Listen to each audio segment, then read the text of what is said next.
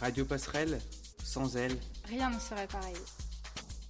Le Téléthon organise une récolte de dons pour l'association AFM Téléthon pour lutter contre les maladies neuromusculaires depuis 1987. Il regroupe plus de 5 millions de personnes, dont 200 000 bénévoles en France et en région d'outre-mer. Cet événement organise plus de 20 000 animations dans toute la France et un marathon télévisuel de plus de 30 heures. Il regroupe chaque année un par un des animateurs de la télévision française, des artistes, mais aussi des chercheurs et des médecins. Des personnalités connues comme Franck Dubosc, Gad Elmaleh, Anne Romanoff ont participé aux éditions précédentes. Le Téléthon a déjà à son actif de nombreuses victoires, des avancées scientifiques majeures, des traitements innovants, le développement de l'aide aux malades, la reconnaissance de leurs droits. Le Téléthon cumule des dons directement sur, sur les activités locales, mais aussi par téléphone au 3637, ainsi que sur leur site internet. Alors n'hésitez pas à donner pour aider la recherche et les malades. Bonjour, si je te dis euh, Téléthon, qu'est-ce que ça t'évoque?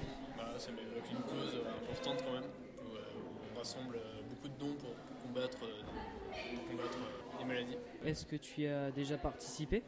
Euh, j'ai déjà participé une fois, oui. J'ai convaincu mes parents à donner euh, un peu plus que prévu pour, euh, pour euh, moi participer par, par, mes, par mes fonds à moi. Bonjour, si je vous dis euh, Téléthon, qu'est-ce que ça vous évoque? Les handicapés.